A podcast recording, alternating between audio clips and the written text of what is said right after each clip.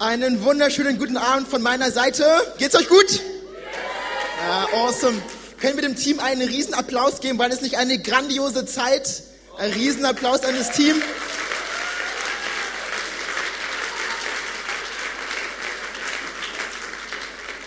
We are blessed. Einen wunderschönen guten Abend von mir. Falls du mich nicht kennst, ich heiße Joel, ich bin 24 und ich hatte die vergangenen sieben Jahre das Vorrecht, Teil dieser Gemeinde zu sein. Ich bin in Nürnberg geboren und aufgewachsen und vor zwei Jahren bin ich in die Nähe von Frankfurt gezogen, um dort äh, Theologie zu studieren und ich habe vor, Pastor zu werden und das zu bauen, äh, was Bestand hat, und zwar das Haus Gottes. Und ich freue mich heute Abend etwas äh, mit euch teilen zu dürfen, was auf meinem äh, äh, Herzen ist. Und ich glaube und ich weiß es sogar, es hat, die, es hat das Potenzial, dein Leben auf den Kopf zu stellen. Weil ich habe eins gehört, Gottes Wort, die Bibel, kommt nicht leer zurück. Und ich möchte euch heute mit in eine Begebenheit hineinnehmen, von der wir in Matthäus 14 erlesen können. Und ich habe euch den Bibelvers hier vorne mitgebracht, ihr könnt ihn mitverfolgen. Und ich würde vorschlagen, ich fange an zu lesen. Seid ihr dabei? Okay, da heißt in Matthäus 14, Abvers 22, sofort danach schickte Jesus seine Jünger zum Boot zurück und befahl ihnen, ans andere Ufer überzusetzen, während er die Menschen nach Hause entließ. Dann stieg er allein in die Berge hinauf, um dort zu beten.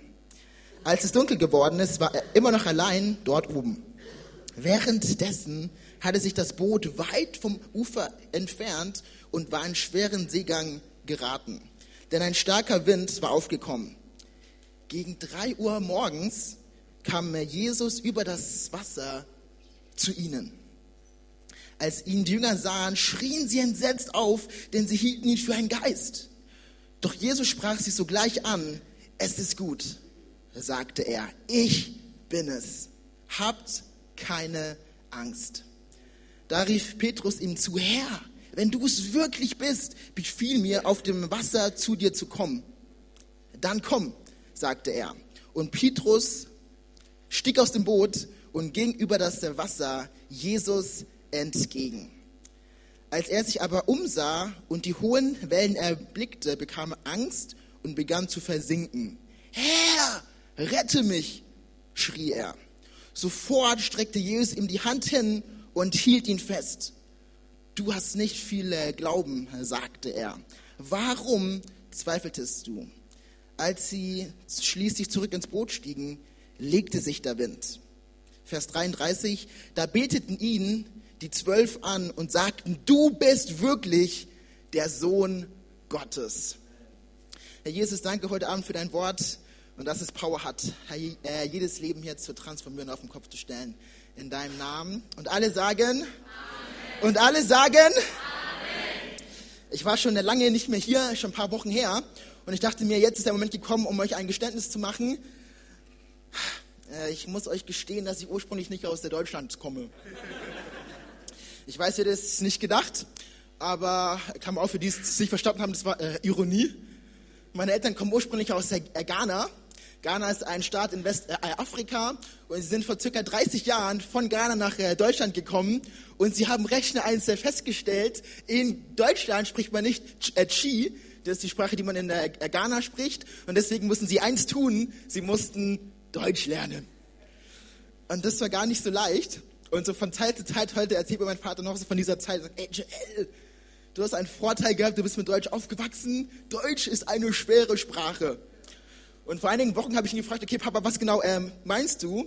Und da meinte er, AJL, eine Sache, die mir wirklich Schwierigkeiten bereitet hat, waren die ganz vielen sprachlichen Bilder, die es in der deutschen Sprache gibt. Und dann hat er mir ein Beispiel äh, genannt und er meinte, JL, ein Wort, das ich bis heute nicht verstehe, ist das Wort zusammenreißen. Zusammenreißen? Hä? Das macht doch gar keinen Sinn. Und ich saß auf meinem Stuhl und ich dachte mir, Papa, du hast recht. Deutsch ist eine komische Sprache. Aber nicht nur das, ne, es gibt nicht nur komische Worte wie zusammenreißen, sondern es gab auch noch ein weiteres sprachliches Bild, das meinen Eltern sehr viel Freude bereitet hat, und zwar das folgende, schwarz ärgern. Was soll das? Ein eine komische Sprache. Im Rahmen äh, meines Studiums war ich vor zwei Jahren in äh, der äh, Slowakei und wir waren dort, um einfach Waisenkindern und Menschen, die in Not waren, zu helfen und ihnen zu dienen und ihnen ganz, ganz praktisch die Liebe Gottes weiterzugeben. Und ich war dort und mir ist etwas Interessantes passiert. Und zwar war es so, dass die Menschen, die dort lebten, immer wieder Bilder mit mir machen wollten. Ich habe euch mal ein Beispiel mitgebracht. Aber es war nicht nur so, dass so kleine Jungs wie er ein Bild haben wollten, sondern noch ganz, ganz viele slowakische Frauen. Und ich dachte mir, endlich eine Nation, die erkannt hat, wie schön ich bin. Bis zum äh, letzten Tag von unserem Trip, da kam der Übersetzer zu mir und meinte, Joel, du bist der erste Schwarze, den die Frauen hier gesehen haben. Schuh. Mist. Ich dachte, vielleicht könnte ich dort bleiben und, aber gut. Ja, das Schwarz äh, ärgern. Wisst ihr, als ich diese Predigt äh, vorbereitet habe, da wurde ich an meinen Sportunterricht äh, erinnert. Ich bin auch so wie ihr in der Schule zum Sport gegangen und wir haben ein Spiel gespielt, das heißt, wer hat Angst vor dem schwarzen Mann? Und äh, es war so, okay, Joel, hast du nicht vielleicht unter Umständen eventuell Lust, der schwarze Mann zu sein? Und irgendwann kam es sogar mal so weit, man hat mich gar nicht mehr gefragt, sondern man hat nur so. Ah, es war schon nicht leicht. Aber in der Vorbereitung hat mein Vater auch noch ein weiteres sprachliches Bild gebracht. Und zwar folgendes, ins Wasser fallen. Und dieses sprachliche Bild machte mir äh, Angst weil ich weiß, ihr hättet das ja nicht gedacht. Ich kann nicht äh, schwimmen. Ich weiß, mein Körper, man denkt irgendwie äh, anderes, so gut gebaut und trainiert, äh, wie er ist. Aber ich kann nicht ja schwimmen und der Gedanke, ins äh, Wasser zu fallen, der bereitet mir förmlich Schweißperlen, der macht mir Angst. Ins Wasser fallen ist nicht gut. Aber genau dieses sprachliche Bild führt uns zum Bibeltext von heute äh, Abend, weil genau das ist Petrus passiert. Petrus fiel ins Wasser ins äh, Wasser fallen. Und wisst ihr, diese Story hat heute Abend ganz, ganz viel mit deinem äh, Leben zu tun. Und ich glaube, Gott möchte dir begegnen. Und ich möchte eins sagen, die Bibel ist kein altes, verstaubtes Buch, sondern sie hat ganz, ganz viel mit dir zu tun. Und ich liebe die Art und äh, Weise, wie diese Story endet. Weil wir lesen in Matthäus 14, Vers 33 äh, äh, folgendes. Wir äh, lesen folgendes. Die zwölf äh, sagen, du bist wahrlich Gottes Sohn. Du bist nicht nur irgendwie ein Mensch, du bist nicht ein Prophet, du bist nicht ein äh, Philosoph. Jesus, du bist wirklich der, der du sagst, dass du bist. Du bist Gottes Sohn. Und vielleicht bist du in der Gemeinde aufgewachsen und du denkst dir, ja, Joel, das habe ich schon mal gehört, Gottes Sohn, ja, ja. Aber das ist mehr als nur ein Bekenntnis, das ist mehr als nur zwei nette Worte. Dieses Bekenntnis ist eine Offenbarung, die diese zwölf von Gott selbst bekommen haben. Weil wir müssen heute Abend eins verstehen, Gott selbst nennt Jesus seinen Sohn. Das ist hochinteressant. Die zwölf sagen also genau das über äh, äh, Jesus, was auch Gott, sein Vater, über ihn sagt. Und das ist das Ziel der Botschaft heute Abend. Die zwölf sagen, du bist Gottes Sohn. Und diese Story und dieser Schluss hat mich sehr, sehr neugierig gemacht und ich habe mich gefragt, was ist passiert? Was musste passieren, damit diese zwölf Männer zu dieser Schluss kommen, dass Jesus Gottes äh, Sohn ist? Und die Story beginnt in Vers 22 und da heißt es sofort danach. Also ich bin ja jetzt nicht so äh, intelligent und clever, aber ich habe mich gefragt, wonach ist danach? Worauf bezieht sich Matthäus, wenn er schreibt sofort danach? Wonach ist äh, danach? Ich habe mal geschaut, bis in die äh, Verse vorher und so. Und es ist ganz, ganz klar im Kontext, Matthäus bezieht sich auf die Speisung der 5000. Davon können wir lesen in den Versen 13 bis 20. Es gibt ein Problem, es ist kein Brot da, es ist kein Fisch da, es sind aber mehr als 5000 äh, Mann da. Aber für Jesus ist das kein Problem. Er schaut zum Himmel, er dankt seinem Vater und das Brot wird mehr.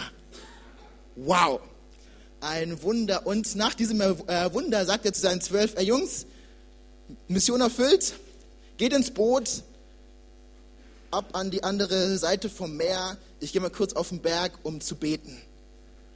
Und wisst ihr, das hat mich sehr neugierig gemacht, weil ich habe mich gefragt, wofür betete er in diesem Moment. Und äh, Lukas 22, Vers 32 gibt uns die äh, Antwort.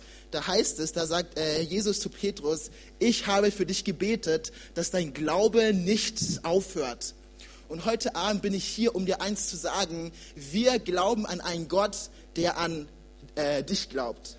Lass es mich anders sagen, der Gott, zu dem wir gerade gebetet haben, zu dem wir gesungen haben, ist ein Gott, der für dich betet. Wow.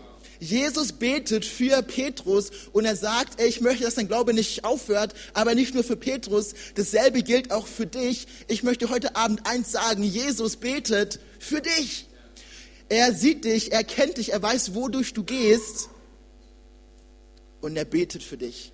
Dieser Gedanke kann die Art und Weise, wie du durch dein Leben gehst, äh, revolutionieren. Jesus, Gott selber, er betet für dich, du bist ihm nicht egal sondern er ist im Himmel und er tritt für dich ein. Wow. Sofort danach, er betete für sie. Und dann passierte was sehr, sehr Interessantes. Da heißt es dann in Vers 24, währenddessen, also während er für sie gebetet hatte, hatte sich das Boot weit vom Ufer entfernt und sie waren in einen schweren Seegang geraten. Und vielleicht denkst du dir, hey, aber Joel, das macht doch keinen Sinn. Du hast mir gerade gesagt, dass Jesus für mich betet, er steht für mich ein. Aber wie kann es dann sein, dass das Boot in eine schwere Seenot gerät? Und dasselbe Prinzip, das hier gilt, es geht auch noch für uns heutzutage.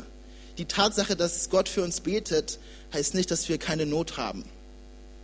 Und ich bin auch heute Abend nicht hier, um dir zu sagen, dass wenn du zu Gott kommst, er dir all deine Sorgen nehmen wird, alles nur noch blumig und äh, rosarot sein wird, sondern in dieser Welt wird es Schwierigkeiten geben.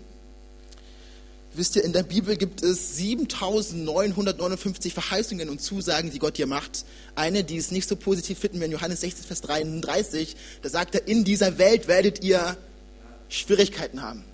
Sie werden kommen. Die Frage ist nicht ob, sondern sie werden kommen.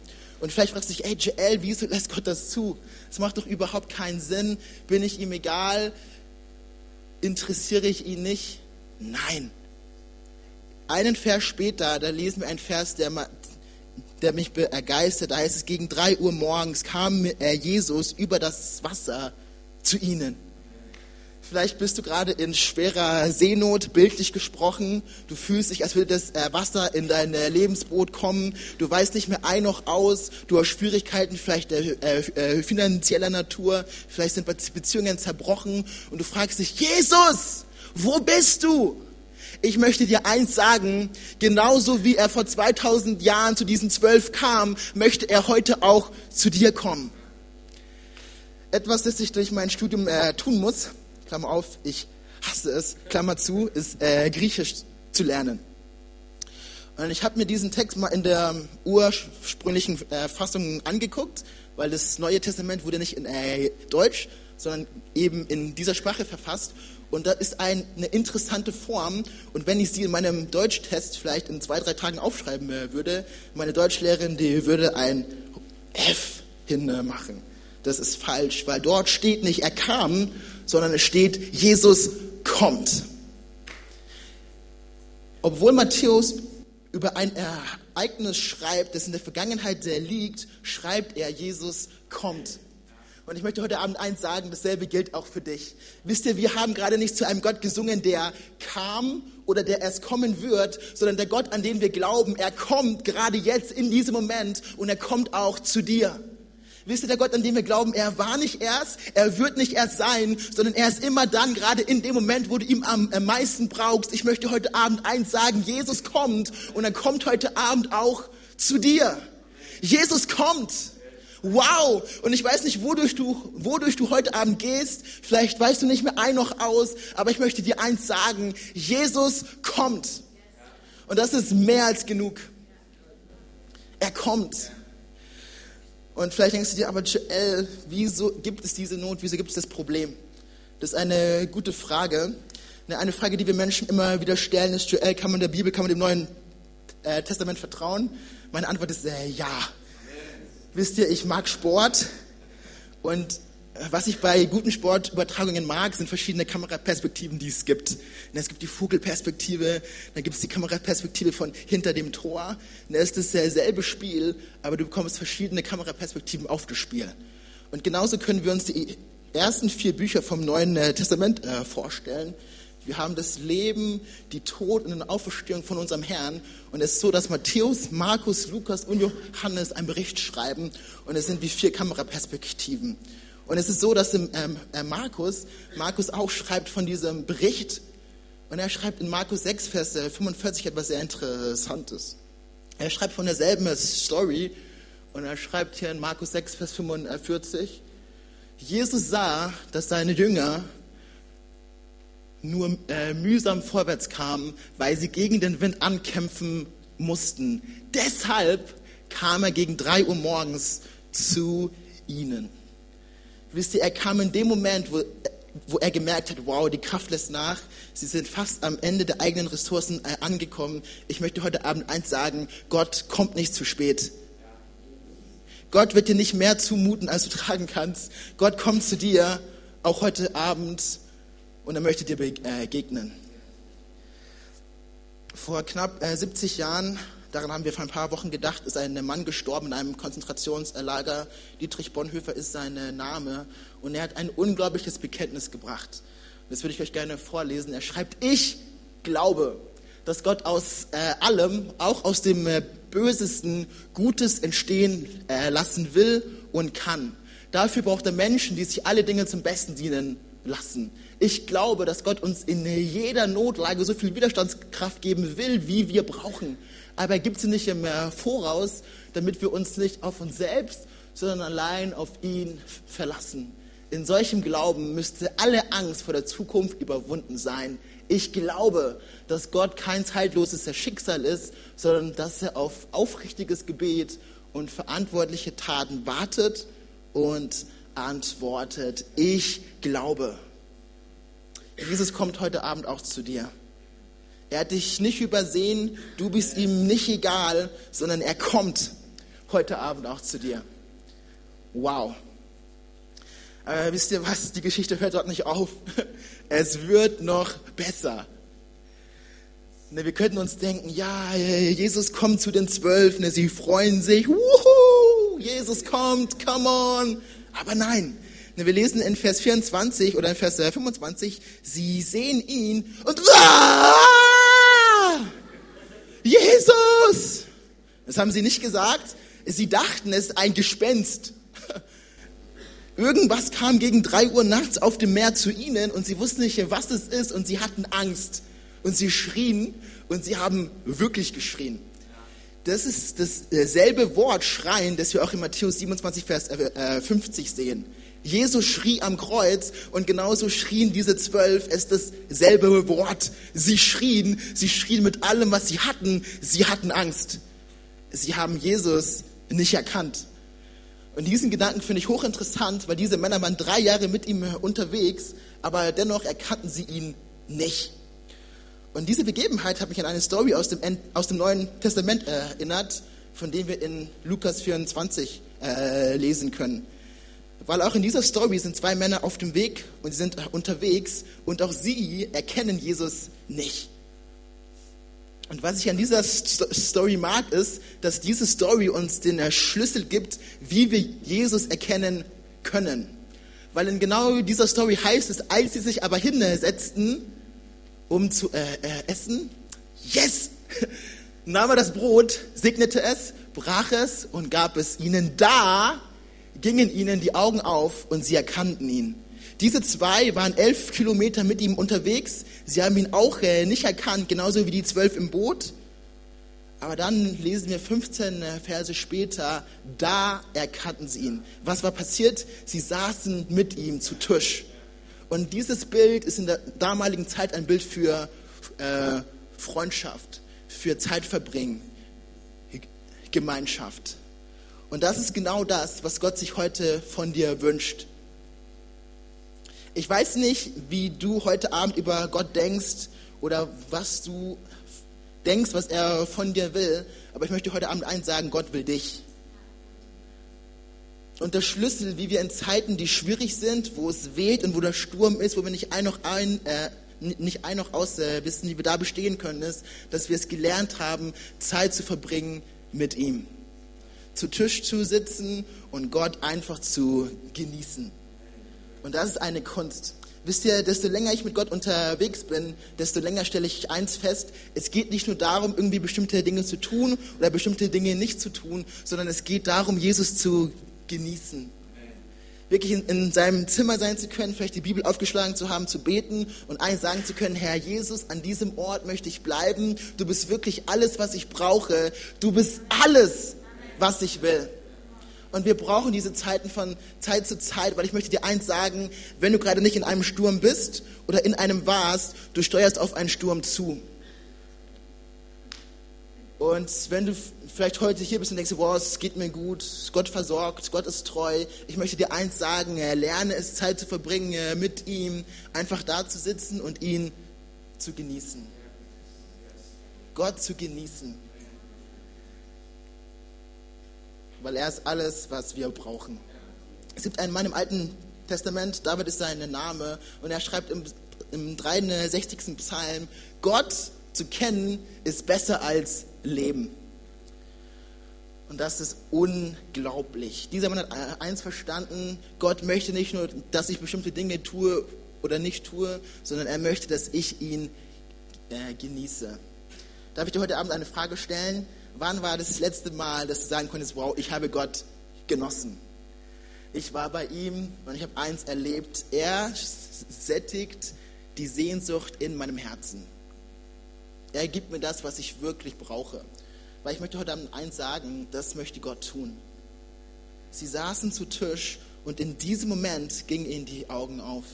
Und ich bete, dass heute auch dasselbe in deinem Leben geschieht. Jesus genießen. Aber wisst ihr was? Es wird noch äh, besser. Die Story hört nicht auf. Jesus kommt zu ihnen auf dem See und er spricht sie an. Ist es nicht toll? Wir glauben nicht an einen Gott, der stumm ist, der nicht kommunizieren kann, sondern er spricht sie an. Und davon äh, lesen wir in Verse 27 und da heißt es doch, äh, Jesus sprach sie sogleich an und er sagte, es ist gut, ich bin es Habt keine Angst. Habt keine Angst. Das heißt, er spricht sie in der äh, Mehrzahl an, aber was wir im folgenden Vers lesen, ist hochinteressant. Und da heißt es, er sagt zu ihnen, ey, habt keine Angst, ihr zwölf. Und dann da rief Petrus, also eine Person, ihm zu, Herr, wenn du es äh, wirklich bist, befiehl mir auf dem Wasser zu dir zu kommen. Jesus lädt zwölf äh, Männer ein, aber einer kommt. Und es ist bis heute nicht viel äh, anders. Die Einladung Gottes, sie gilt allen zwölf, aber es ist so oft nur eine Person, die kommt. Und ich bete, dass es heute Abend äh, anders ist. Weil ich möchte auch euch heute Abend eins sagen, die Einladung zu Gott zu kommen, ihn zu genießen, ihn zu erleben, sie gilt euch allen. Sie gilt euch allen. Die Bibel macht ganz deutlich, Gott will, dass alle Menschen ihn äh, kennenlernen. Dass alle Menschen ihn genießen und allen sagen können, Gott, du bist besser als Leben. Und genauso galt die Einladung allen zwölf, aber nur eine Person kam.